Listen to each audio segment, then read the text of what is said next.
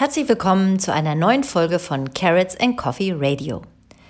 Heute mit einem Thema, über das keiner gerne spricht, aber unter dem leider sehr viele Menschen leiden. Und zwar geht es heute um das unangenehme und extrem wichtige Tabuthema Verstopfung. Mit Eduard Fischer vom Gesundheitsuniversum habe ich dazu kürzlich ein YouTube Live-Interview gemacht, dessen Aufzeichnung ihr euch in dieser Folge als Audioversion anhören könnt. In diesem Interview beantworte ich unter anderem folgende Fragen. Was sind die häufigsten und oftmals unbekannten Ursachen von Darmträgheit? Was macht Verstopfung so problematisch, beziehungsweise warum sollte keiner von uns Verstopfung einfach so hinnehmen? Warum sollte man bei Verstopfung nicht zu Abführmitteln greifen? Und ganz wichtig, welche erste Hilfmaßnahmen gibt es und was hilft langfristig dem Darm, sich selbst zu reinigen? Und als schönen Bonus zu dieser Sendung gibt es zusätzlich eine schriftliche Zusammenfassung meiner Tipps zur endgültigen Beseitigung Verstopfung als PDF. Den Link, wo ihr diese PDF runterladen könnt, findet ihr in der Podcast-Beschreibung.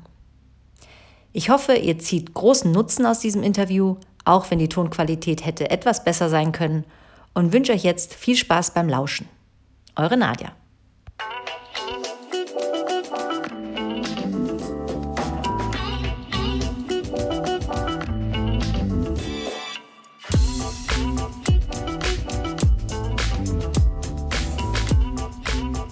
So, ja, fangen wir vielleicht erstmal so an. Es ist ja ein Tabuthema. Ich sage mal, Verstopfung hat man nicht oder lieber nicht. Und wenn man sie hat, dann redet man ungern darüber. Ne? Also deswegen haben wir uns dieses Thema mal rausgegriffen. Auch sehr gewagt, das als Livestream vielleicht zu machen, weil das ja nicht gerade so ein, äh, ja, so ein Tratschthema ist. Ähm, aber es ist ein unheimlich wichtiges Thema. Und deswegen möchte ich es gerne heute mal aufgreifen. Und ähm, ja, wenn man sich mal die Statistik anschaut, es sind nach offiziellen Zahlen angeblich 20 Prozent der Bevölkerung, die betroffen sind. Das ist eine ganze Menge. Also jeder Fünfte, der über den Weg läuft, hat Verstopfung. Ähm, davon dreimal mehr Frauen als Männer. Ja, das ist ja auch schon mal interessant, dass wir Frauen mehr betroffen sind. Deswegen lächeln die Männer oftmals äh, über das Thema, aber für Frauen doch ein sehr wichtiges Thema. Und jeder, der Verstopfung hat, weiß auch, dass man sich da nicht sehr wohl fühlt in seiner Haut. Und über Haut hatten wir ja gerade eingangs von meiner Vorstellung schon gesprochen. Der Darm hat natürlich auch ganz viel mit unserer Gesundheit zu tun. Also wenn wir Verstopfung haben, leidet auch der Gesamtorganismus. Auch die Haut letztendlich, das Hautbild hat ganz viel damit zu tun. Und deswegen haben wir uns das Thema rausgegriffen. Ja, und äh, jetzt ist vielleicht nicht schlecht, am Anfang zu klären, was überhaupt versteht man unter Verstopfung. Ich denke mal, da hat jeder vielleicht ein bisschen eine andere Definition für. Also die Schulmedizin sagt, zwischen dreimal am Tag und dreimal in der Woche, das ist ein normales Stuhlverhalten. Sprich, wenn du weniger als dreimal die Woche gehst, dann fängt die Verstopfung an. Ich würde sagen, nein, die Definition würde ich anders fassen. also jeder sollte jeden Tag mindestens ein bis zweimal zur Toilette und sich auch vollständig entleert fühlen. Also das, was äh, man häufig hört, wenn die Leute Verstopfung haben, ich fühle auch nicht so mich, als hätte ich alles ausgeschieden, was ich gerne ausgeschieden hätte. Plus der Stuhl ist sehr hart und fest. Und ähm, man spricht dann auch gern von Schafsköttel oder Kotballen. Also es können richtige äh, ja, Steine, wenn man so will, ähm, sein. Und ähm, das Gewicht dieser, dieses Stuhls ist natürlich auch geringer als im Normalfall, wenn da viel Wasser drin wäre. Also es ist ein geringes Stuhlgewicht, man geht selten zur Toilette. Es ist häufig auch sehr schmerzhaft. Also es ist keine Kleinigkeit, wenn man das äh, eben nicht los wird. Wir kommen auch gleich mal zu den Folgen, warum das eben so wichtig ist, dass wir jeden Tag auf Toilette können. Ähm, aber das ist nur erstmal so die groben Kennzeichen äh, oder die Kennzeichen für eine Verstopfung oder im Fachjargon auch Obstipation genannt. Ne? Wir können auch sagen Darmträgheit. Ne? Okay. Und, Und warum sollte man jetzt, wenn man Verstopfung hat, das nicht einfach so hinnehmen, sondern unbedingt etwas dagegen tun? Ja, da gibt es natürlich mehrere Sachen ähm, zu nennen. Also das, was die meisten Leute erfahren, die halt längerfristig eine Verstopfung mit sich rumtragen, ist, sind Hämorrhoiden. Ne? Hämorrhoiden schon mal gehört. Ähm, sehr unangenehm. Das ist einfach, wenn so ein Nerv, äh, wenn so ein ähm, Blutgeflecht, also Blutgefäßgeflecht am, am, Darmausgang, das sitzt praktisch hinter deinem Schließmuskel und das schwellt normal mit Blut äh, an und äh, ähm, sozusagen verschließt deinen Anus, ja, deinen After. Äh, du hast nicht nur die, den äußeren und inneren Schließmuskel, sondern du hast halt auch Blutgefäße dahinter, die anschwellen. Und wenn du natürlich jetzt sehr stark pressen musst und auf die Toilette gehst, dann drückt sich sozusagen dieses ähm, Blutgefäßknäuel äh, mit nach außen. Ne? Wenn du Glück hast, äh, ist das nur mal so ein Moment, dann geht das auch wieder zurück. Aber wenn man das halt sehr oft sehr stark pressen muss, wenn man auf die Toilette geht, dann äh, reißen da auch Bindegewebsstrukturen und dann hängt dann irgendwann so ein Stück äh, Ader sozusagen nach draußen und dann hat man auch mal Blut im Stuhl, meistens so ganz rot. Also es ist dann kein, ne, brauchen keine Angst zu haben, dass man da jetzt gleich irgendwie eine schlimme Krankheit hat, sondern dieses rote Blut ist eigentlich ein deutliches Zeichen dafür, dass es Hämorrhoiden sind und nichts Gefährliches. Also gefährliches Blut sieht man meistens nicht, das ist dann schon braun, das haben dann die Bakterien schon abgebaut. Also wenn das so ganz frisches Blut ist, dann ist das meistens von diesen Hämorrhoiden, die dann ein bisschen, ja, die dann einreißen und platzen. Also das wollen wir nicht. Wir wollen auch keine Risse, also Analfissur nennt man das. Wir wollen keine Fisteln, das sind so künstliche Ausgänge, die sich dann bilden. Ähm, ja, das sind immer so die äh, Punkte. Dann auch ganz wichtig die Vertikel. Ne? Also wir reden halt heute jetzt über Themen, die nicht so, so lecker sind und über die man nicht gerne redet, aber die Vertikel sind ein Thema. Also gerade was, im Alter, wenn es Was ist das? Was ist die? Ja, ich versuche es mal. Ich habe hier mal so eine Abbildung. Ich hoffe, man sieht es. Ich wollte nicht Bildschirm teilen machen. Aha. Das sind nichts anderes als so kleine Ausstülpungen der Darmwand nach außen. Und die können sich auch nicht zurückbilden. Also wie so kleine Säckchen, die sich nach außen auswölben, die gehen durch, durch die Gefäßlücken hindurch und dahinter ist keine Muskulatur mehr. Deswegen können die sich auch nicht von alleine wieder ausdrücken, sodass die wieder zurückkommen. Und das ist halt blöd, weil da kann sich dann irgendwann Kot äh, drin sammeln, wenn man nicht regelmäßig auf Toilette geht. Äh, zusammen mit den Bakterien können dann Entzündungen entstehen, Divertikulitis. Und das ist dann auch noch schmerzhaft. Ne? Also nur die Vertikel wäre halb so schlimm, aber wenn die sich dann entzünden, hast du dann so Schmerzen im, ja, im unteren rechten, meistens, äh, ja, nee, im unteren linken Bauchraum. Ne? Ach so. Das heißt, auch viele Bauchschmerzen können daherkommen, ja? Durchaus, also Verstopfungen, wenn der Druck im Bauchraum zunimmt und dann sich, also du musst dir vorstellen, so die Vertikel bilden sich, weil einfach, ja, da sich der Druck nach außen äh, sozusagen Luft macht.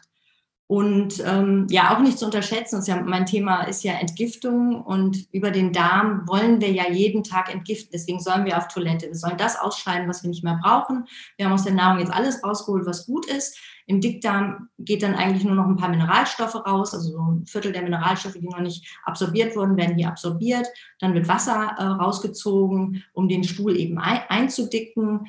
Und ähm, dann, äh, ja, und das, das ist eigentlich, was der Dickdarm macht. Und es soll auch nicht zu lange eben im Dickdarm liegen, weil dort ja das Hauptzuhause unserer Darmbakterien sind.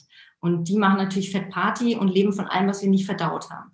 Je mehr wir Unverdautes haben, desto mehr haben die natürlich zu futtern und produzieren allerlei Zeug. Und davon ist manches nicht so toll. Also wenn es nur ja, ich sag mal, oft, äh, die Kohlenhydrate sind nicht ganz so wild wie die Eiweiße und die Fette. Ich sag mal, die Eiweiße und die Fette, wenn wir die zu viel essen oder nicht genug verdauen, weil wir zu viel auf einmal davon gegessen haben, ne? oder wir haben eine schwache Verdauung, dann haben wir natürlich eher das Risiko, dass sich in uns Darmbakterien ansammeln, die das verstoffwechseln und dabei Fäulnisgifte bilden. Also gerade bei Protein, also Eiweiß und Fett, bilden wir Fäulnisgifte. Und die werden natürlich, wenn sie nicht ausreichend ausgeschieden werden, treten die natürlich in Interaktion mit unserer Schleimhaut. Ja? Und die Dickdarmschleimhaut, wenn das jahrelang oder ne, wenn das sehr lange Zeit besteht, diese, diese Veränderung der Darmflora, die dann diese Stoffe produziert, dann kann zum Beispiel das Darmkrebsrisiko steigen. Ne? Gerade so im Enddarmbereich, im S-förmigen Enddarmbereich, da haben wir dann oft, dass, der, dass die Polypen auftauchen, okay. das sind Vorstadien vom Darmkrebs. Und was mir natürlich immer ganz wichtig ist, wir haben sonst auch eine Rückresorption von Schadstoffen, also von dem, was sich eben im Darm bildet oder was raus soll. Und das wird dann rückabsorbiert und kann zur Leber gelangen oder gelangt dann zur Leber, weil das ganze Blut vom Darm gelangt immer zuallererst zur Leber. Und dann hast du diese Leberbelastung. Und das okay. wollen wir nicht. Ne? Also das, das hört sich richtig schrecklich an. genau, wir machen heute so ein bisschen erstmal ein bisschen Horrorszenarien, bevor wir also, mit äh, Nee, äh, ich meine, man muss auf jeden Fall dafür sorgen, dass man nicht lange Verstopfung hat, ja? Ja, weil das, das kann wirklich gefährlich werden. Ja, und es ist auch, es ist auch unangenehm. Man fühlt sich auch nicht gut. Also musst dir vorstellen, mit jeder Entleerung produzierst du auch einen Schwung Hormone, die dich glücklich machen. Kein Witz. Also wenn du isst, produzierst du Hormone, die dich glücklich machen, wie Serotonin. Aber auch wenn du eine Verdauung hattest, einen Stuhlgang, dann geht es dir auch besser. Also du produzierst immer Neurotransmitter, die auch eine Art von Glücksgefühl auslösen. Du fühlst dich einfach auch erleichtert. Ne? Und die Natur belohnt einfach Essen und Ausscheiden, damit du das dafür sorgst, dass es auch stattfindet. So musst du dir das vorstellen. Ja, und deswegen ist es wichtig. Und weil wir auch nicht eine permanente Veränderung unserer Darmflora wollen, weil wenn du immer die falsche da drin hast, die kann auch dann irgendwann dein Nervensystem im Darm so lähmen, immer mehr lähmen, dass der Darm immer träger wird. Und deswegen möglichst nicht so lange hinnehmen und wir wollen ja auch noch darauf zu sprechen kommen, äh, keine Abführmittel nehmen. Ja? Aha, okay, keine Abführmittel. Ja. Gut, ähm, jetzt wollte ich noch wissen, wie entsteht denn so eine Verstopfung? Also wer kriegt die? Hm. Ist es vom Essen abhängig oder von meinem Leben? Warum kriegt der eine Verstopfung und der andere nicht? Ja, das ist eine berechtigte Frage. Da sind wir nämlich genau, bei den Ursachen sind wir natürlich auch immer mit bei den Lösungen, äh, die wir aber noch separat äh, behandeln wollen.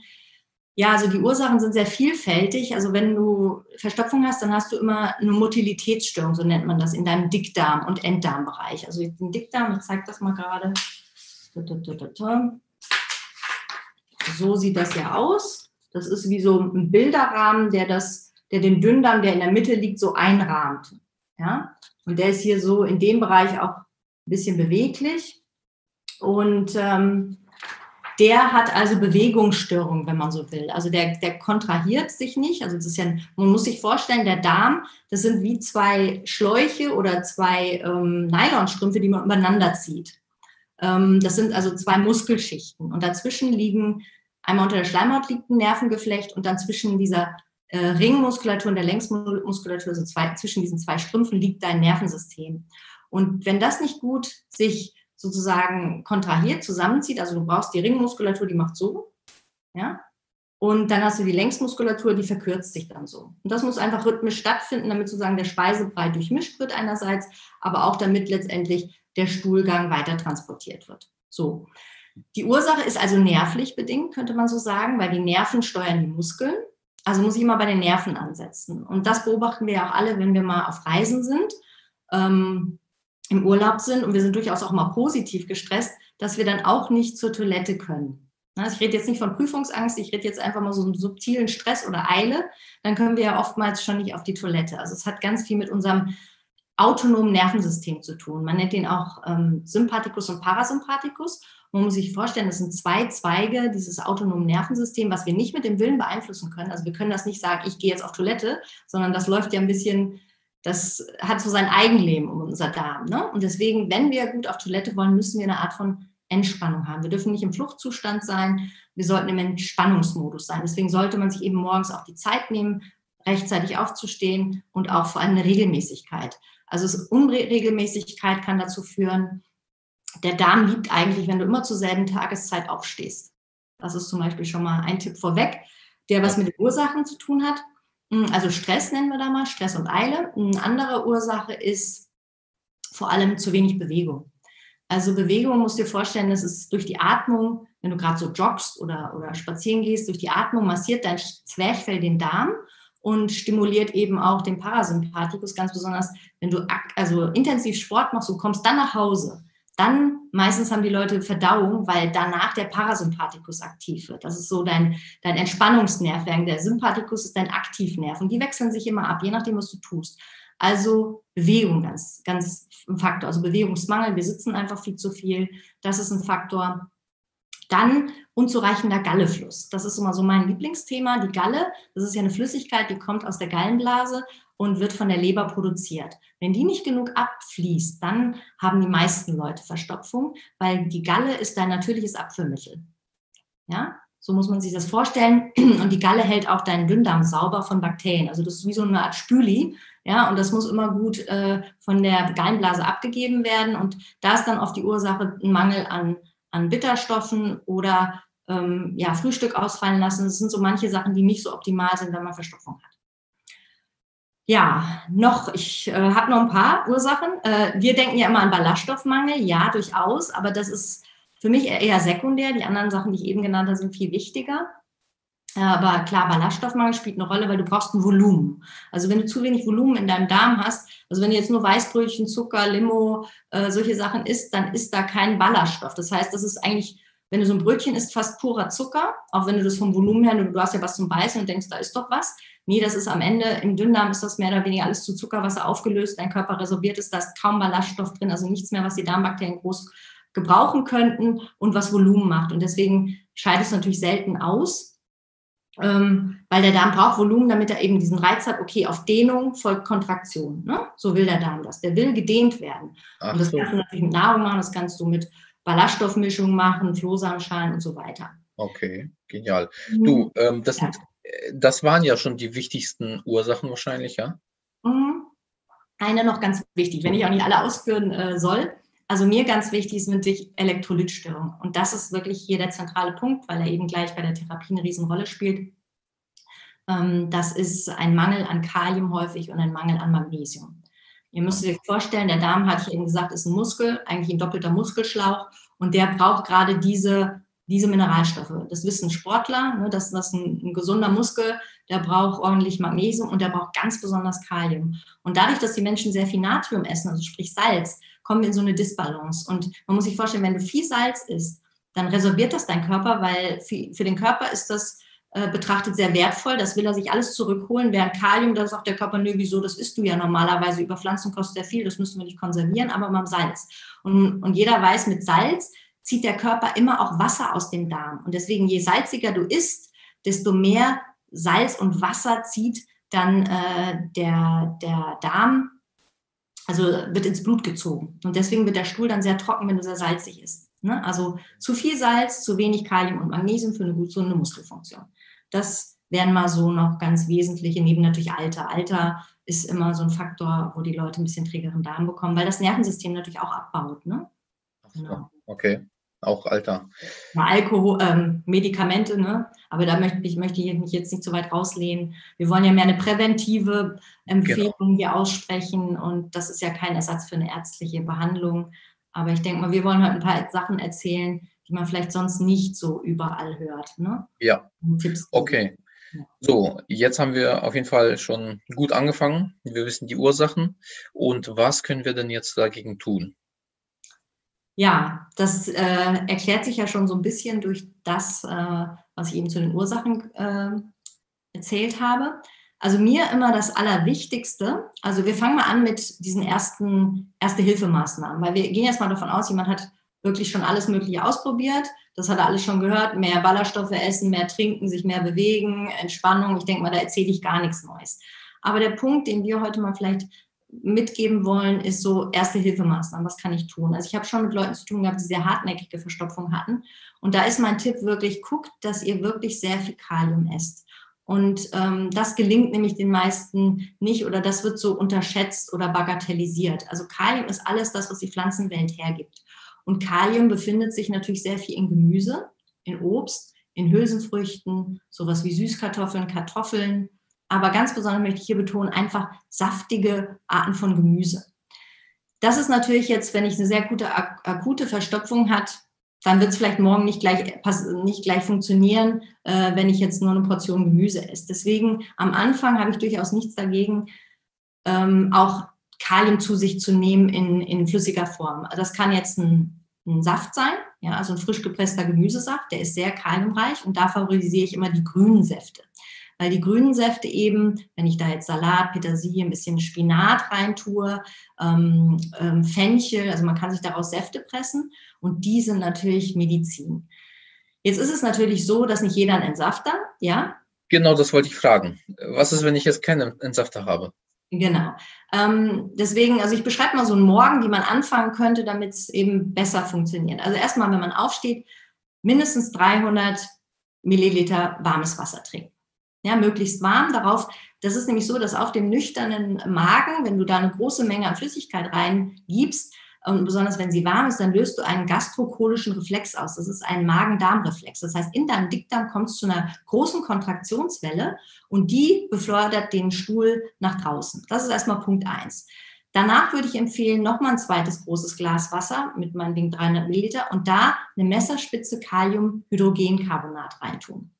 Wenn man will, kann man das kombinieren auch nochmal mit so einem Viertel bis Drittel Teelöffel Vitamin C. Dann sprudelt das so ein bisschen auf, das reagiert miteinander, schmeckt relativ neutral. Das wäre so die Reihenfolge, die ich da gehen würde. Auch nicht übertreiben mit dem Kalium, wirklich nur eine Messerspitze und schauen, erstmal weiterschauen. So, danach meine Empfehlung, ähm, sich ähm, einen Bitterkräutertrunk machen. Also mit Bitterkräutern, Eduard, kennst du dich ja auch ganz gut aus, weil Bitterkräuter sind ein super Reiz für die Gallenblase, sich zu entleeren. Das wollen wir, weil die Gallen, Galle ist ja unser natürliches Abführmittel. Man kann das auch kombinieren mit, einer Esslöffel, mit einem Esslöffel Öl. Ja, weil Fett ist auch ein Reiz, das zusammen in der Kombination wirkt oft Wunder. Ähm, und dann sich in den Hocksitz setzen. Sprich, man hockt sich einfach auch hin auf den Boden. Ja, du hockst dich einfach hin, ähm, so wie Kinder, wenn man Kinder beobachtet, wenn die sehr klein sind, die kommen ja spielerisch so nach unten. Wenn ihr das nicht schafft und eure Fersen nicht am Boden lassen könnt, dann geht ihr halt so auf die Zehenspitzen, haltet euch irgendwo fest, weil das drückt bestimmte Reflexpunkte, die eure Dickdarmtätigkeit anregen. Und ihr streckt dabei dabei diesen Enddarmbereich, das ist auch eine Position, in der man am besten auf Toilette geht. Ne? Und das ist, natürlich sind die alle so beweglich, sich dann auf die Klobrille zu stellen und nicht jede Klobrille hält das aus. Man kann sich dann Hocker davor stellen oder irgendwie ein anderes Konstrukt bauen. Also mittlerweile sind die Leute schon relativ flexi äh, kreativ geworden und letztendlich ahmen wir da nur das nach, was eigentlich natürlich ist, weil dieses auf dem Klo sitzen, so wie wir jetzt auf dem Stuhl sitzen, ist absolut unnatürlich, weil dann erfährt der, der, dieser letzte Abschnitt des äh, Rektums äh, beziehungsweise des Dickdarms, was der dann in den Rektum übergeht, hat dann so einen Knick. Und wenn du dich hinhockst, dann wird das mehr oder weniger so aufgerichtet. Das liegt an einer, an einer, an einer, an einem Muskel, so einer Muskelschlinge, die sich hier drum liegt, die wird dann sozusagen so gezogen durch diese Position und dann kann viel leichter der Stuhl entweichen. Also das empfehle ich jedem, der damit Probleme hat, vorher sich in Hocksitz setzen und auch auf der Toilette diesen Hocksitz einnehmen. Man kann einfach einen Hocker davor stellen. Klingt jetzt erstmal ein bisschen skurril, aber ähm, also ist eine unheimliche Unterstützung und man hat auch eine vollständige Erklärung. Auch wenn du jetzt gut auf Toilette gehst, kannst du das mal gerne ausprobieren, weil das ist die eigentliche natürliche Position. Das, was wir machen, ist absolut Kultur. Ja, das hat nichts mit der Biologie des Körpers, menschlichen Körpers zu tun. Ja, verstehe. Da, davon habe ich auch schon äh, was gehört. Das ist echt ein wichtiges Thema, darüber zu sprechen, weil ja, sonst bleiben sehr viele Reste noch hängen, ja. Genau, genau. Okay. Ja, das ist mal der erste, so wie der Morgen aussehen kann. Wenn, und das sollte man wirklich mal ein paar Tage machen. Und dann bin ich ziemlich zuversichtlich, dass da was passiert, auch bei den Leuten, die die schlimmste Verstopfung haben. Was ich ganz gerne am Nachmittag dann noch empfehle oder auch im Lauf, also ich sag mal so, im Laufe des Vormittags kann man dann natürlich auch ähm, nochmal einen Grüntee, einen Mate-Tee oder einen Kaffee trinken. Also wenn es, weil Koffein hat natürlich diesen, diesen Effekt, dass es im Enddarmbereich wirklich so eine Kontraktionswelle auslöst. Ne? Und deswegen trinken ja viele Leute morgens auch ihren Kaffee, damit sie schnell auf Klo können, damit sie schnell zur Arbeit können. Das ist natürlich so, aber es ist eine Form der Abhängigkeit. Ich würde mir wünschen, man kann es ohne, aber wenn es nicht anders geht, dann nochmal das hinterher und abwarten. Und das so ein bisschen trainieren. Morgens mehr Zeit nehmen, dieses Ritual mit dem Wasser, Kaliumbicarbonat oder Hydrogencarbonat nennt man das auch mit Vitamin C oder ohne Vitamin C. Man kann auch beides separat probieren, ob nur Vitamin C schon reicht oder nur Kalium. Ähm, manche nehmen auch gerne Magnesium. Wenn, dann empfehle ich das lieber am Abend, weil dann kann man auch gut schlafen. Also man könnte am Nachmittag oder Abend noch eine Portion Magnesium nehmen, so 200 bis 500 äh, Milligramm. In verschiedenen Varianten gibt es das ja möglichst als Pulver. Also ich empfehle es jetzt einfach als Magnesiumcarbonat. Und was auch noch super wirkt, ist ein Probiotikum. Und zwar ein ganz spezielles. Mit der Firma habe ich leider nichts, aber es ist das, was in der Ernährungsberatung immer am besten funktioniert hat, ist VSL3. Es hat eine sehr schön stuhlerweichende Wirkung. Also das dann am Nachmittag nochmal genommen und das einfach mal kontinuierlich machen, ein bis zwei Wochen und dann, also es passiert in der Regel schon nach ein, zwei Tagen was, aber das sind jetzt mal so meine pauschalen Empfehlungen, die natürlich nur pauschal sein können, weil ich kenne euch ja nicht und das ist ja keine individuelle Beratung. Also das wäre so mein Erste-Hilfe-Paket, neben dem, was man natürlich jetzt über die Ernährung noch alles sagen könnte. Auf das wir gerne auch noch eingehen können. Okay, also finde ich super, was du gesagt hast. Das ist ja ganz klare Schritt-für-Schritt-Anleitung. Also wenn es jetzt jemand verpasst hat, einfach mal äh, die Aufzeichnung nachher schauen und hier auch noch der Hinweis, äh, wir haben uns ja darauf geeinigt, dass du eine Zusammenfassung erstellst mit mhm. allen nötigen Mitteln. Und diese äh, Zusammenfassung gibt es zum Herunterladen in der Beschreibung oder gleich in den Kommentaren. Ich schicke das dann gleich hier in den Chat rein und da kann man sich dann anmelden. Und da gibt es dann erstens diese Zusammenfassung, wo auch alles genannt wird nochmal, äh, was du jetzt hier erwähnst. Und noch ein Buchausschnitt, ja, von deinem Buch. Das genau, ich habe in meinem Buch habe ich natürlich das Thema Entgiftung. Also das wäre ja was, wenn ich in dem Thema nicht die Stuhlentleerung aufgreife. Ne? Und ich habe auch da kein Problem mit. Also ich habe schon Vorträge nur über Darm gehalten, zig und also noch und nöcher. Also ich habe da kein Problem drüber zu reden. Ne? Das ist nur für die Leute halt oft ein bisschen ungewohnt. Das jetzt in der Gruppe würde man das jetzt nicht unbedingt besprechen. Aber genau, deswegen habe ich in meinem Buch das aufgegriffen. Es gibt ja mehrere Kapitel, die das Thema behandeln. Aber das Wichtigste habe ich da mal rausgenommen und das kann sich jeder eben unter diesem Video, wenn man sich da einträgt, äh, bekommt man es zugeschickt und auch mit einer kleinen Zusammenfassung dessen, was ich eben heute erzähle, ähm, auch durchaus Links zu Produkten, die man da nehmen kann. Manches kriegt man auch in der Apotheke. Also genau, einfach mal so unsere Empfehlung. Genau, genau. Also wer da äh, einen Bedarf hat, gerne sich dort gleich eintragen. Und dann hat man auch den Kontakt zu Nadja. Sie hat auch sehr viele andere ähm, wunderbare Artikel und Podcasts, die man dann auch halt bekommen kann, wenn man möchte. Ja, jeder Okay. Genau. Gut, dann ähm, mhm. zu den weiteren Dingen, die du erzählen wolltest. Ja, genau. Also kommen wir jetzt mal zur Ernährung. Also ich bin ja Ernährungswissenschaftler und natürlich wünsche ich mir, dass es ohne diese Zusatzmittelchen klappt. Aber das ist nun mal nicht immer die Realität. Und ich sage mir, das, was ich erwähnt habe, ist mir immer lieber, als wenn die Leute Abführmittel nehmen. Weil die Abführmittel haben das Problem, dass sie eine Abhängigkeit schaffen, die diese Mittel nicht schaffen. Und vor allem das Schöne ist, wenn man Kalium, Vitamin C nimmt, tut man sich immer was Gutes, weil das sind immer die Dinge, die wir oft zu, zu wenig zu uns nehmen oder von denen wir mehr brauchen. Also wir müssen uns vorstellen, ähm, Vitamin C ist eine Antioxidant, aber auch ein wunderbares Entgiftungsmittel, hat antimikrobielle Eigenschaften. Also es ist ganz fantastisch. Und gerade wenn wir gestresst sind, produzieren wir sehr viel Stresshormone. Und für die Stresshormonproduktion braucht der Körper Vitamin C in den Nebennieren. Und das ist deswegen oft etwas, was wir viel mehr brauchen und nicht unbedingt über Frischkost zuführen. Ne? Also ich bin da ein Freund von lieber etwas mehr bei Vitamin C. Ja, und Kalium hatte ich angesprochen, weil schau, schau dir deine Ernährung an. Ich weiß ja nicht, wie vorbildlich Eduard du isst, äh, aber die wenigsten haben als Hauptkomponente auf ihrem äh, Speiseplan oder auf ihrem Teller äh, Gemüse ja, und Obst und Hülsenfrüchte, sondern was essen wir am allermeisten? Brot, Getreide, Nudeln, Ne, das sind so die Sattmacher und die Zufriedenmacher und das Gemüse ist uns oft zu mühsam. Ähm, ne, das Obst geht noch, das kann man sich mitnehmen, das kann man mal eben so in die Tasche stecken, hat aber auch viel Zucker. Das ist immer das Problem. Nicht jeder verträgt die Fructose. Ja, deswegen ähm, möchte ich einfach ein bisschen was über die Ernährung verlieren und kann nur dazu motivieren, einfach das anzugehen. Also nicht zu sagen, ist zu schwierig, nein, peu à peu immer mehr versuchen, Gemüse einzubauen und äh, einfach versuchen, dass mal eine Hauptmahlzeit wirklich komplett auf dem Teller aus Gemüse besteht und dann kann man ja noch ein bisschen was dazu essen. Ja, einfach mal solche Mahlzeiten ausprobieren, weil wir das immer nur so als äh, ja, lappische Beilage da äh, so verstehen und das ist Gemüse nicht. Ja, und da meine ich jetzt erstmal ähm, nicht unbedingt Kartoffeln und Süßkartoffeln, sondern mal richtig Gemüse. Ob das jetzt äh, Blumenkohl ist, Spinat, Brokkoli, Paprika, ähm, weil das sind Sachen, die haben sehr viel Fasern, also sehr viele Ballaststoffe und die haben auch zwei Formen von Ballaststoffen. Und zwar auch, also es gibt unlösliche und lösliche Ballaststoffe und wir wollen möglichst Gemüse, weil Gemüse hat sehr viel lösliche Ballaststoffe und die bilden, sagen wir mal so, die binden ganz gut Wasser und halten das auch, bis das Zeug im Dickdarm ist.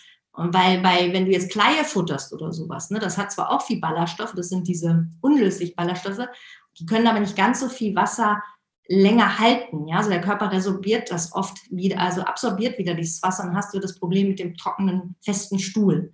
Ja, ähm, deswegen mir immer wichtig, esst euer Wasser. Ja, also nicht nur Wasser trinken, das kennt jeder, das soll helfen. Ja, aber ich kenne Leute, die haben eine chronische Verstopfung, die trinken wirklich Massen und es hilft nicht. Aber wenn ich denen sage, fang an, saftig zu essen, wird es besser. Und da sind natürlich besonders die Gemüsesorten, die grünen Gemüsesorten sehr empfehlenswert und die, die etwas Oxalsäure haben. Ja, also wie zum Beispiel Spinat, Mangold, oder auch durchaus Rhabarber, rote Beete. Natürlich sollte man das nicht so oft essen, weil die Oxal Oxalsäure auch die Schleimhäute reizen kann, für den Körper in hohen Mengen nicht gut ist. Aber wenn man das am Anfang ein bisschen mehr isst, um das mal so in Gang zu bringen, sehr, sehr gut. Das kann man Spinatpfannen, ja. Hm? Äh, was heißt jetzt, sollte man nicht so viel davon essen? Also reicht einmal am Tag irgendwie so ein Stück oder was heißt jetzt nicht so viel? Ja, also wenn jetzt jeden Tag eine Spinatpfanne essen, also nicht jeden Tag Blattspinat mit Kartoffeln. Ja, das wäre jetzt ein bisschen zu viel Spinat. Ja, aber okay. wenn ich mir so eine, so eine Handvoll frischen Spinat zum Beispiel in einen Smoothie mache oder in eine Gemüsepfanne mit reinmache oder ich trinke ein Glas rote Beete oder auch zwei Glas rote Beete-Saft am Tag, am besten fermentierten. Äh, da hast du das Ne, aber mehr würde ich nicht machen. Das merkst du auch. Also wenn du das länger nimmst, dann sagt dein Körper irgendwann auch Stopp. Also ich Leute, die merken dann so ein leichtes Kratzen im Hals oder ne, das ist einfach, der Körper gibt dir schon Signale Stopp. Aber ich, ich möchte es nur betonen, weil die Oxalsäure hat einen abführenden Effekt. Ja? Okay. Genauso wie manche Obstsäuren. Ne? Also wenn man viel Obst isst, ist nicht nur das Kalium und das Wasser und die Ballaststoffe da drin, sondern die organischen Säuren. Also alles, was leicht sauer ist, hat auch einen abführenden Effekt. Also denken wir an Sauerkrautsaft, ähm, denken wir an eben diese gegorenen Säfte, denken wir an Obstsaft. Bei manchen Leuten hilft auch Apfelsaft. Oh ja. ne? genau, aber das eben bei jemandem eine starke Verstopfung reicht das oft nicht aus und deswegen sage ich immer, Flüssigkeit lieber essen in Form von Gemüse. Also das ist mir ein ganz, ganz äh, wichtiger Punkt. Ja, äh, kurze Frage, woher weißt du das alles? Hast du da irgendwie ganz viele Patienten oder äh, nennt man ja anders, ne, äh, Kunden oder wer auch immer, äh, beraten dann dazu? Ja, ja, schon. Es ist ein sehr, sehr gängiges Thema und es ist ja, wie gesagt, ein Tabuthema. Da redet man lieber im, im, im Zweiergespräch drüber, ne? also eins zu eins. Und da erfährt man das. Und viele Leute denken ja auch, sie haben gar keine Verstopfung. Aber wenn ich dann höre, ja, alle zwei Tage oder drei Tage, das ist schon immer so. Das war unserer ganzen Familie so. Da sage ich, hm, die, die Schulmedizin hat immer einen sehr lockeren äh, Definitionsrahmen von was normal und gesund ist, aber ich halte normal für oft nicht für gesund. Und ich würde mir schon sehr wünschen, dass jeder ausreichend auf Toilette gehen kann, äh, einfach aufgrund dieser Folgeprobleme, die daraus erwachsen. Ne? Und ähm, gerade hatte ich ja, ich, hatten es ja schon besprochen, aber wenn man halt sehr viel Fleisch isst und hat dann eine sehr geringe, eine sehr lange Darmpassage, das sehr lange dauert, dann hast du natürlich eher die Zeit, dass sich Zersetzungsprodukte bilden, die halt dann mit der Schleimhaut interagieren. Das wissen wir einfach, dass rotes Fleisch in gegrillter Form zum Beispiel oder auch Wurst der stärkste Faktor ist bei der Entwicklung von Darmkrebs. Ne? Also das soll möglichst schnell wieder aus uns raus, deswegen keine Angst jetzt vor rotem Fleisch, aber esst ordentlich Gemüse dazu. Ja? Und nicht nur die Kartoffeln, die Nudeln oder den Reis, sondern kombiniert es mit ordentlich Gemüse. Und auch gerne Smoothies. Ich bin auch ein Freund von Smoothies, wenn man die gut verträgt. Dann aber nicht so viel Obst reintun, sondern mehr Gemüse oder auch eben Säfte. Und wenn es in die Therapie geht, dann empfehle ich immer grüne Gemüsesäfte. Ne? Also ganz viel Grün, man entsaftet dann Salat, Petersilie, Spinat, Mangold, rote Beete äh, kann man damit reintun, Fenchel, Kohlrabi, das ein bisschen lieblich schmeckt und wenig Obst, höchstens mal so einen halben Apfel. Genau. Okay. Ich kann mir jetzt nicht vorstellen, ob das äh, so angenehm schmeckt, aber man kann es ja. Ja, doch, es ist unterschiedlich. Also wenn du da ein bisschen Fenchel und Apfel reinmachst, schmeckt eigentlich jeder grüne Saft. Wenn du natürlich Hardcore nur Salat und jetzt Rucola da viel reintust oder irgendwelche Wildkräuter, dann kann es schon brenzlig werden. Ne? Also das wird dann, uh, nee, das ist dann nicht mehr lecker, da gebe ich dir recht, ja. Und man kann sich natürlich auch helfen. Man kann ja auch fertige ähm, so Super Greens nehmen. Also ich empfehle mal gerne Master Greens oder Diamond Greens. Das ist äh, pulverisierter Saft. Also der ist praktisch Saft, der dann äh, getrocknet wird und den rührt man sich eben an. Ähm, und in, in einer, in diesen Master Greens sind dann noch zusätzlich noch Algen und Gemüse gemahlen drin und Petersilie und Grünkohl und sowas. Dann, dann kann man so ein bisschen äh, das erleichtern im Alltag, wenn man jetzt nicht immer einen Entsafter entsaften kann oder sich das einfach noch zusätzlich in einen Smoothie reinmachen, das ist auch eine schöne Unterstützung. Okay. Und äh, das heißt, ich könnte mir jetzt das ganze Entsaften sparen, indem ich mir dieses Pulver dann besorge? Ähm, das wäre natürlich jetzt gelogen, wenn ich das sagen würde, aber es ist besser als nichts. Also bevor ich gar nichts mache, würde ich mir halt einen fertigen Saft kaufen, irgendeinen Gemüsesaft und das noch zusätzlich reinmachen, einen Mixer an und das mal ausprobieren, ob das nicht äh, zusammen mit dem Kalium und dem Vitamin C nicht schon gut funktioniert. Und ansonsten einfach an dieser Baustelle arbeiten, mehr Gemüse, Gemüse, Gemüse. Weil das ist nun mal Medizin. Das ist wirklich so. Wir müssen ein bisschen weg von dem, dass, die, dass das Getreide immer alles andere verdrängt. Ne? Unser Brot verdrängt wirklich so viele Lebensmittel, unsere Nudeln, unsere Pizza, dass wir dahin kommen, wirklich um Hülsenfrüchte. Auch Hülsenfrüchte richtig zubereitet, eingeweicht, am besten noch vorher ankreimen. Dann haben wir unheimlich viel Folsäure und ist auch leichter bekömmlich. Das lernen wir. Also in unserer Schule ne, lernt man das alles, wie, das, äh, wie man einfach verdauungsfreundlicher auch kochen kann. Es gibt so ein paar gesunde, äh, es gibt so ein paar Gemüsesorten, die sind in der chinesischen Medizin sehr ähm, stagnationslösend. Man redet gerne von Leberchi-Stagnation, wenn die Leute Verstopfung haben. Das ist so eine Bezeichnung. Und was das gut löst, also auch den Gallenfluss anregt, kann man damit mehr oder weniger gleichsetzen, sind Sachen, die ja bitter schmecken oder auch sehr aromatisch schmecken. Also da ist der Stangensellerie zu nennen, ähm, da ist sowas wie Rucola, Endivien, Artischocken, ähm, also alles, was diesen bitteren Touch hat, Chicorée und auch der Rettich. Ne, also man kann sich ein bisschen Rettich reiben, man kann sich Selleriesaft auch machen, das ist ja ziemlich en vogue gerade oder immer noch. Äh, das hilft durchaus sehr bei Verstopfung. Äh, aber ich würde immer die anderen Gemüsesorten mit im Hinterkopf haben. Aber die sind sehr stagnationslösend. Also das merken oft die Leute, die wirklich schlimm mit Verstopfung zu tun, dass ihnen das hilft, wenn sie diese Gemüsesorten neben den oxalsäurereichen und grünen Blattgemüse ähm, ganz besonders einbauen. Ähm, dann bin ich ein sehr großer Freund von Suppen. Äh, Suppen haben ja schon diese Saftigkeit, ja. Also wenn man sich angewöhnen kann, abends eine Suppe zu essen oder auch mittags oder morgens. Ja, die, für die Chinesen ist das nichts Ungewöhnliches, morgens eine heiße Suppe zu essen. Und auch in Japan isst man diese Miso-Suppe mit Algen. Ähm, da ist natürlich sehr viel Salz drin. Das würde ich jetzt in dem Fall bei Verstopfung nicht empfehlen. Also eine Suppe mit nicht ganz so viel Salz. Und gucken, wie man den Salz, das Salz auch ersetzt. Also man kann Hefeflocken nehmen, man kann ähm, viele frische Kräuter nehmen. Man kann sich gerösteten Sesam mal über das Essen streuen, ein bisschen äh, Zitronensaft. Äh, es gibt viele Tricks, wie man sich so diesen Salzreiz ähm, ja so ein bisschen austauschen kann, dass man weniger Salz benötigt. Und das kann man lernen. Man kann ja selbstgemachte Pestos machen, also Pestos selber machen aus Basilikum, Petersilie oder einfach nur mal ein, paar, ein bisschen Petersilie mit einer Gurke pürieren. Dann hat man schon so ein so ein grünes Mousse, was man dann zu Kartoffeln und dann auch zu seinem Brot und zu seinem Spiegelei essen kann. Also man muss ein bisschen kreativ und mutig werden. Was kann ich denn mal eben im Mixer kurz pürieren? Gibt so ein grünes Mousse, das kann ich mir mit einer Avocado noch ähm, lecker machen oder ein bisschen Olivenöl, Leinöl. Genau, das sind so ähm, ganz gute Sachen, wie man noch mehr Saftigkeit reinkriegen kann. Und dann natürlich ähm, Fermentiertes, bin ein unheimlicher Freund von fermentierten Dingen, wenn man sie verträgt, wenn man keine Histaminunverträglichkeit hat, also sich, man kann lernen, selber Gemüse zu fermentieren und man kauft sich das. Es gibt es mittlerweile in jedem Naturkostladen, gibt so fermentiertes Gemüse im Glas. Die sind dann auch unpasteurisiert, das würde ich immer favorisieren, weil du eben dann die lebendigen Bakterien noch da drin hast. Ähm, oder sowas wie Sojajoghurt ist auch was Fermentiertes. Nur nicht so gern Joghurt. Und da sind wir so mal beim Thema ein bisschen Milchprodukte es gibt ja ein paar Dinge, die man meiden sollte. Die Klassiker sind natürlich sowas wie Weißmehl, Schokolade, das weiß jeder, das ist stopft, sowas Salzstangen, das isst man ja gerade dann, wenn man eben Durchfall hatte und es möchte.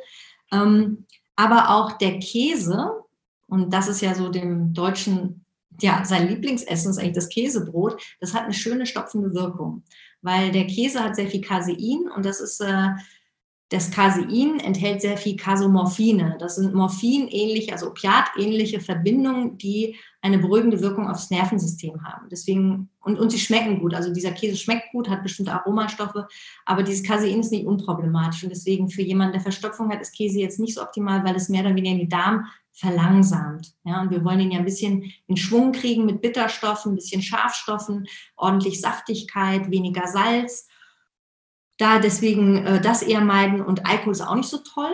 Ja, Alkohol mag, mag auch die, die gute Darmflora nicht so, also davon leben eher die schlechten. Und insofern, ja, schlussendlich würde ich noch sagen wollen, auch weniger Brot. Also wenn ihr Getreide esst, zu euren Mahlzeiten. Nehmt lieber ein gekochtes Getreide, also man kocht sich mal eine Hirse, ein Buchweizen oder ein anderes Getreide, kann auch Vollkornreis sein, Basmati-Reis, lieber als dieses kompakte, recht trockene Brot. Weil der Körper muss sich vorstellen, das sind jetzt Ballaststoffe und der, man, der Körper saugt sich jetzt erstmal Säfte da rein. Ne, weil der Darm will, also ja der Magen und der Darm, der mag es gern suppig. Ja? Und diese Säfte holt er sich natürlich jetzt aus deinen Verdauungssäften. Also es muss erst befeuchtet werden und später holt sich der Körper das dann wieder. Es ist eine recht trockene Geschichte. Also wenn Getreide wirklich besser in gequollener, gekochter Form als Haferflockenbrei auch mag, kann man auch herzhaft essen, muss nicht immer süß sein. Aber wenn süß, dann ruhig mit ein bisschen Kompott. Das ist auch stuhlerweichen mit einem Esslöffel oder Teelöffel Leinöl, Kokosöl, wenn man mal mag. Ähm, also kann man schön variieren. Das wären eigentlich so meine wichtigsten Empfehlungen mal so für heute. Genau, also wenn man keine Gallenblase hat, heißt das ja nicht, dass man nicht, also dass man keine Galle mehr hat. Man hat ja nach wie vor Galle, die von der Leber produziert wird, aber die tröpfelt jetzt praktisch so in den Darm hinein. Die kommt nicht mehr so mit Schwung. Also normalerweise sammelt sich ja dann die Galle in der Gallenblase, wird eingedickt und dann, wenn es so eine fettreiche Mahlzeit gibt oder Bitterstoffe, dann kommt die so in einem Schwung äh, in den, in den Zwölffingerdarm und das hat diesen massiv abführenden Effekt. Diese Person kann aber trotzdem Bitterstoffe nehmen und all diese Dinge, die bei Leberstagnation gut sind und alles, was ich angesprochen habe. die einzige Sache, wo sie vorsichtig sein müssen, sind zu viel Fett auf einmal. Das wissen die Leute auch, dass sie dann oft ähm, Durchfall bekommen oder auch Bauchschmerzen. Also einfach mit dem Fett mit großen Mengen auf einmal vorsichtig sein. Aber so ein, so ein ähm, Teelöffel morgens äh, gar kein Problem. Also man kann auch Schwarzkümmelöl mal ausprobieren, bin ich auch ein großer Freund von. Also morgens, ne, wenn man jetzt seinen Bittertrunk macht, mit, mit, wird ja mit warmem Wasser aufgegossen, diese Bitterkräuter, und da kann man sich, kann man rein theoretisch auch so einen Teelöffel Schwarzkümmelöl nehmen. Das ist ein wunderbarer Reiz. Äh, und also jemand, der keine Gallenblase hat, wahrscheinlich, weil er eben Gallensteine hatte vorher oder eine Entzündung der Gallenblase, der kann trotzdem normal weiterleben, muss aber eben auf bestimmte Dinge achten. Das ist klar. Okay, und kann man dann auch das, was du so als Ernährungstipps gesagt hast, das gilt auch für diese Leute oder besonders auch für diese Leute? Ja, weil man will, also man muss halt Gallensteine werden nochmal ein extra Thema, machen wir sicherlich auch mal was darüber. Da gehen wir dann genauer drauf ein. Es gibt einiges, was man tun kann, damit man die erst gar nicht bekommt. Okay. Ähm, das ist das Wichtigste eigentlich bei Gallensteinen, weil wenn man sie mal hat, wenn sie eine gewisse Größe erreicht haben, dann kommt man manchmal um die Operation nicht drum rum. Aber ich würde mir wünschen für jeden, dass es bei kleinen Steinen bleibt, die man vielleicht noch aus, die man auflösen kann und vielleicht auch über den Grieß dann irgendwie über die Gallen, über den Gallengang ausscheiden kann. Da gibt es ja auch Methoden. Also machen wir gerne mal was drüber. Ja, also in den Kommentaren, da gibt es jetzt keine Frage mehr, aber da gibt es nur Tipps. Ich kann ja, mal. Tipps, Sie können auch die Tipps der anderen teilen. Genau. Also hier sagt jemand, äh, jeden Tag ein halbes bis ein Teelöffel äh, organischen Schwefel und alles ist gut. Okay, wenn es für denjenigen funktioniert, das ist die Empfehlung wahrscheinlich von Dr. Probst. Wahrscheinlich. Probst, ja ja, Schwefel hat so seine äh, Wirkung, aber auch seine Tücken. Ne? Ich äh, differenziere da immer gerne ein bisschen, weil es gibt Menschen, die natürlich, ähm, also es ist nicht jeder gleich. Ich erkläre das auch in meinem Buch. Nicht jeder kann mit dem Schwefel, den Schwefel so gut entgiften, weil der wird ja auch dann in die Blutbahn aufgenommen. Und manche haben eine genetische Variante, also einen Polymorphismus, der eben mit dem Schwefel nicht so gut klarkommt. Da bin ich immer ein bisschen vorsichtig. Ähm, aber wenn es funktioniert, ich möchte keinem da sein, äh, sein Hausmittel nehmen. Nur das gilt es zu wissen, dass nicht jeder damit klarkommt. Es gibt immer mehrere Möglichkeiten, mehrere Wege zum Ziel. Hauptsache, es ist eine gesunde, apfelmittelfreie Geschichte. Und ähm, aber wie gesagt, mit organischen Schwefel kenne ich mich nicht so gut aus in der Praxis, gebe ich. Okay. Ja. Aber ist ja auch äh, sehr gut, das mal zu wissen, ja, dass nicht jeder auch damit klarkommt, ja, weil man liest vielleicht jetzt, oh, organischer Schwefel, man probiert es aus und man reagiert irgendwie so komisch. Da muss man halt wissen, hey, jeder ist individuell, ja. Und deshalb, es gibt nichts äh, Besseres über eine, also ich meine jetzt, eine individuelle Beratung ist wirklich sehr, sehr gut, wenn man die hat. Das hier, was wir hier sagen, das ist alles pauschal. Man muss für sich testen, wie es für einen ist.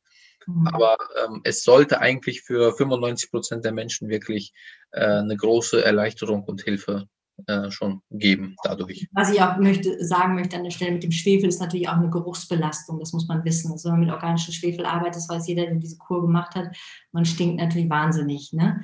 Ähm, und das, äh, die Empfehlung, die ich gegeben habe, die sind ja genau dagegen gedacht. Also muss ich vorstellen, diese grünen Sachen, die haben auch einen sehr geruchsneutralisierenden stuhlneutralisierenden Effekt. Also es, das nutzt man auch bei Leuten, die zum Beispiel Crohn haben, wo die sehr viel Blut im Darm haben, was natürlich auch zersetzt wird von Bakterien. Das riecht sehr übel.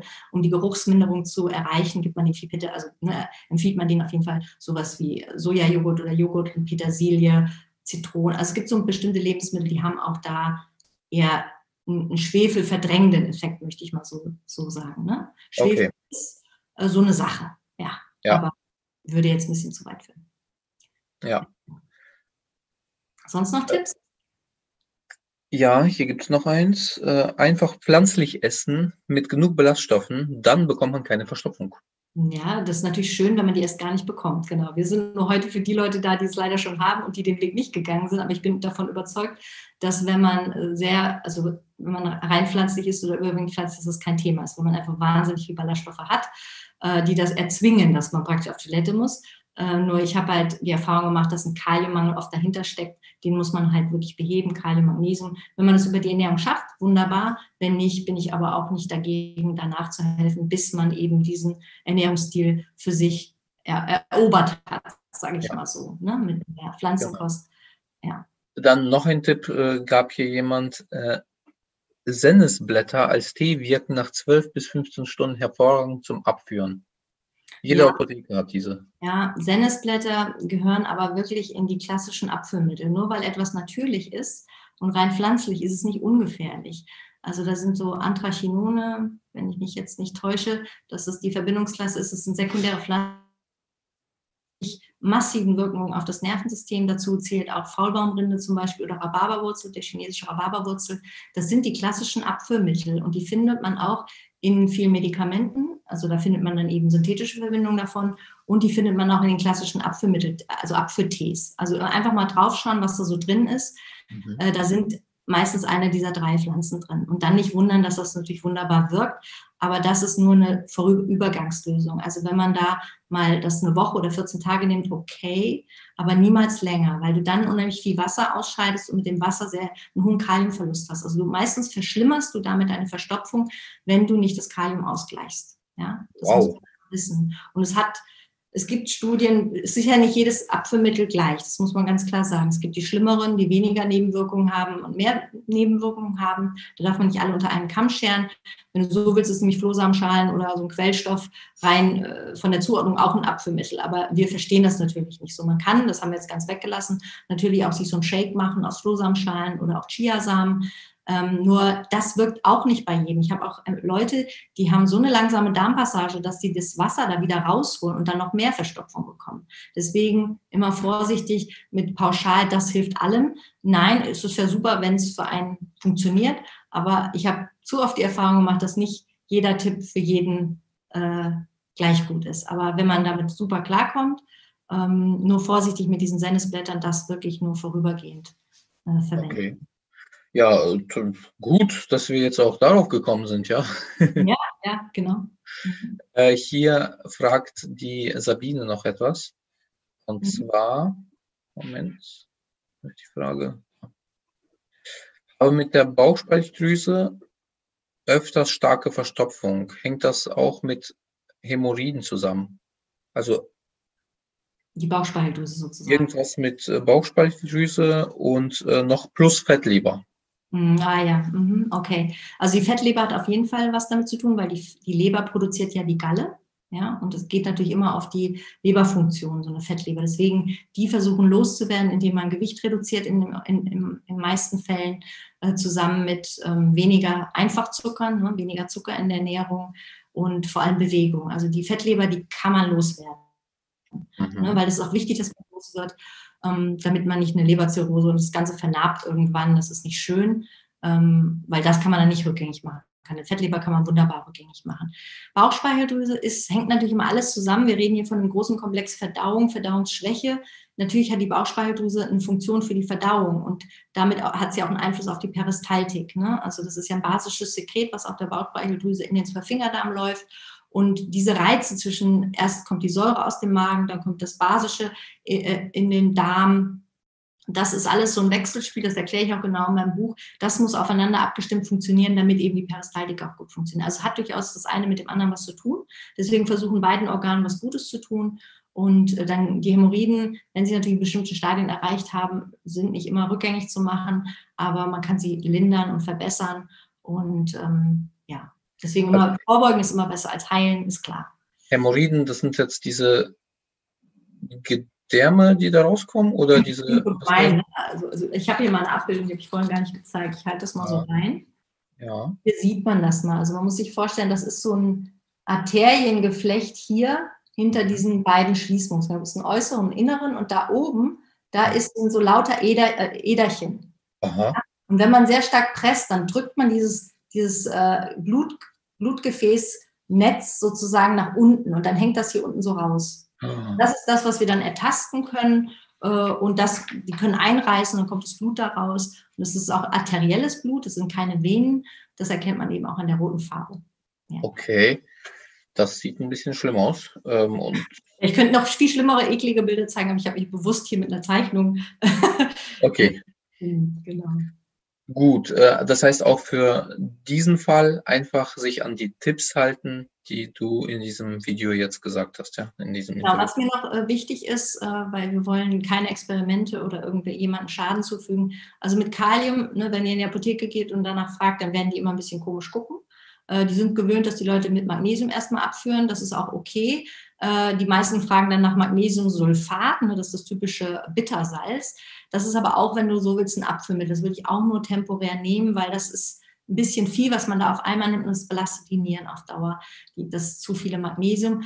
So ist es ein bisschen auch beim Kalium, deswegen einfach nur diese Messerspitze. Ich rede hier nicht von Löffel, halben Löffel oder so, wirklich so eine Messerspitze und nicht übertreiben. Ähm, und dann eben das Vitamin C das zusammen mit den Bitterkräutern und das, was ich eben beschrieben habe, müsste gut funktionieren. Also da nicht übertreiben, weil ähm, man muss gesunde Nieren haben. Also wenn man jetzt, wenn hier jetzt jemand zuhört, der ein Nierenproblem hat, dann vorsichtig. Dann bitte diese Empfehlung nicht ohne Absprache mit dem Arzt machen, äh, weil die Kaliumspiegel im Blut, die müssen, die dürfen nicht ausreißen.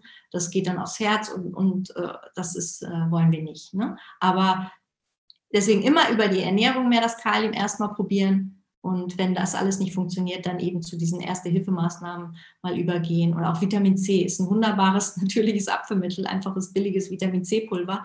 Äh, aber wenn man das reine Vitamin C nimmt, immer ein bisschen vorsichtig. Äh, ich nehme dann lieber gepuffertes Pulver, damit es nicht so auf die Schleimhäute geht. Ähm, wenn man sich das nicht miteinander einmischt, kann das auch mal ein bisschen zu aggressiv sein. Aber ja, wie gesagt, in meinem Buch habe ich mich darüber sehr ausführlich ausgelassen. Okay, und du hast ja auch äh, in der Zusammenfassung alles schön aufgeschrieben. Ich habe es mir kurz angeschaut. Genau, das sind nur Stichpunkte, das ist natürlich jetzt kein Fließtext, aber da hat man es nochmal auf einen, ja. einen Blick und ja, vielleicht Perfekt. kriegen wir auch Rückmeldungen, Fragen oder so, dann können wir mal gucken, ob wir noch ein Video zu den Fragen machen oder so. Okay, äh, und äh, jemand hat noch gesagt, Sauerkraut, äh, was war das, Sauerkraut? Krautsaft meine ich, genau. Ja, das wirkt. Kann man das auch? Ja, funktioniert eben über diese Säuren, die da drin sind. Ähm, mhm. Hat halt nur auch viel Salz, ne? Das ist immer so ein bisschen schade, dass es immer recht viel Salz hat. Aber wenn es funktioniert und nur immer bedenken, wenn es nur mal so ein bisschen Verstopfung hat und man will ein bisschen nachhelfen, okay, aber wenn man das wirklich chronisch hat, dann möchte man ja vielleicht nicht jeden Tag Sauerkrautsaft morgens nüchtern trinken. Das machen viele halt, bevor sie so eine Fastenkur machen und so. Aber alles super Tipps, würde ich auf jeden Fall zustimmen, wenn es funktioniert und gern getrunken wird. Wir müssen ja immer für jeden was finden. Ne? Und je einfacher, desto natürlicher, desto lieber ist mir das natürlich. Aber ja. Haben ein bisschen so die hartnäckigen Fälle ja auch. Äh, ja. auch ein bisschen. Äh, genau, genau. Und hier, ähm, Lisa, ja, es ist so, dass man äh, zwei warme Gläser Wasser am Morgen trinken soll. Das ist sehr, sehr gut für die Verdauung. Ja, und Zeit sich nehmen, genau. Wenn man das allein macht, zwei große Gläser Wasser, sich in Hocksitz setzen, in Ruhe morgens einfach ein paar Minuten für sich sein, das, das sollte für einen gesunden Menschen eigentlich funktionieren. Aber wir sind ja oft nicht mehr so gesund. Und deswegen wünsche ich mir für alle und gerade für die Person, die es geschrieben hat, ja super. Wenn das so klappt, absolut vorbildlich, ja. Okay, gut. Also nochmal der Hinweis, äh, wer es noch nicht mitbekommen hat. Wir haben hier in den, im, im Chat einen Link, da kann man sich dann anmelden bei Nadja und da kriegt man von Nadja eine Zusammenfassung, so in Stichpunkten von äh, diesem Interview hier und noch ein Ausschnitt aus ihrem Buch, eine Leserprobe, eine Leseprobe sozusagen. Ähm, ja, kann man sich runterladen. Ich kann es noch einmal in den Chat rein kopieren. Also, das ist der Link. Ja, okay. Gibt es noch irgendetwas zu sagen? Fragen haben wir nicht mehr. Wir haben jetzt auch sehr stark überzogen. Wir haben eigentlich ungefähr eine halbe Stunde gedacht, aber es gab ein bisschen ein technisches Problem. Mhm. Und dann dachte ich, machen wir ein bisschen länger. Ja, ich finde es auf jeden Fall super interessant und toll, was du machst. Man sieht, du bist einfach so ein starker Experte in diesem Thema und man kann so viel Hilfe von dir finden. Alle, die das jetzt noch sehen, vielleicht, hey, schaut euch dieses Video, die Aufzeichnung an, äh, holt euch einen Stift und schreibt euch alles auf. Das ist wirklich das ist so viel wert jetzt dieses Gespräch, also diese Aufzeichnung, wenn du betroffen bist, wenn du äh, Verstopfung hast, wenn du Probleme auf dem Klo hast, wenn du einfach nicht mehr weißt, wohin mit dir und auch mit Bauchschmerzen auch Probleme hast, ja, also Verstopfung und chronische Bauchschmerzen, ja, dann sind diese Tipps, die wir heute einfach gehört haben, Gold wert, ja. Und äh, normalerweise zahlt man da äh, Hunderte von Euros, wenn man eine individuelle Ernährungsberatung äh, sich bucht. Und in dem Fall haben wir so eine Art individuelle Ernährungsberatung. Du kannst hier deine Fragen stellen, ja. Also wenn du noch da bist, überleg dir noch eine Frage, stell sie jetzt schnell, solange wir hier Überstunden machen. Und dann machen wir aber Schluss, weil Nadja äh, ist ja. auch sehr viel beschäftigt und sie hat sich bereit erklärt, hier äh, sich die Zeit zu nehmen. Also du arbeitest ja auch an vielen Projekten, ja, du willst auch einen äh, Videokurs zum Thema Ernährung rausbringen und so, ja, da gibt's ja vieles. Ja, ja, es aber, gibt unendlich Arbeit. Ihr wisst ja, wie beweglich das Thema Ernährung und Gesundheit ist. Es gibt immer was Neues, es gibt immer neue Erkenntnisse. Es wird nie langweilig, aber es ist auch ein schönes Thema, weil es einfach ein sehr natürliches Thema ist und man kann sehr viel mit Ernährung sich selber heilen, behandeln. Also es ist ein ungenutztes Naturheilmittel, sage ich mal, was wir viel mehr in Anspruch nehmen sollten. Das ist wirklich meine, meine Meinung. Und heute haben wir halt mal ein bisschen mit Ergänzungsmittelchen, aber die gehören halt ne, für uns zivilisierte Personen leider ein Stück weit auch dazu. Du weißt ja auch über Vitamin D Bescheid und solche Geschichten, manche Dinge. Lieber das als ein Medikament, das ist erstmal so der Ansatz, aber versucht das meiste über wirklich euren Lifestyle zu machen. Genau. Okay, also ich schaue, da gibt es keine Fragen außer ein Kommentar. Morgen geht es zur Demo. Ja, sehr gut. Okay. okay, gut. Eine gute Reise und passt gut auf euch auf. Damit sind wir durch und tschüss, bis zum nächsten Mal alle ja. zusammen. Hat mich gefreut. Ihr, Nadja, vielen Dank. Ja.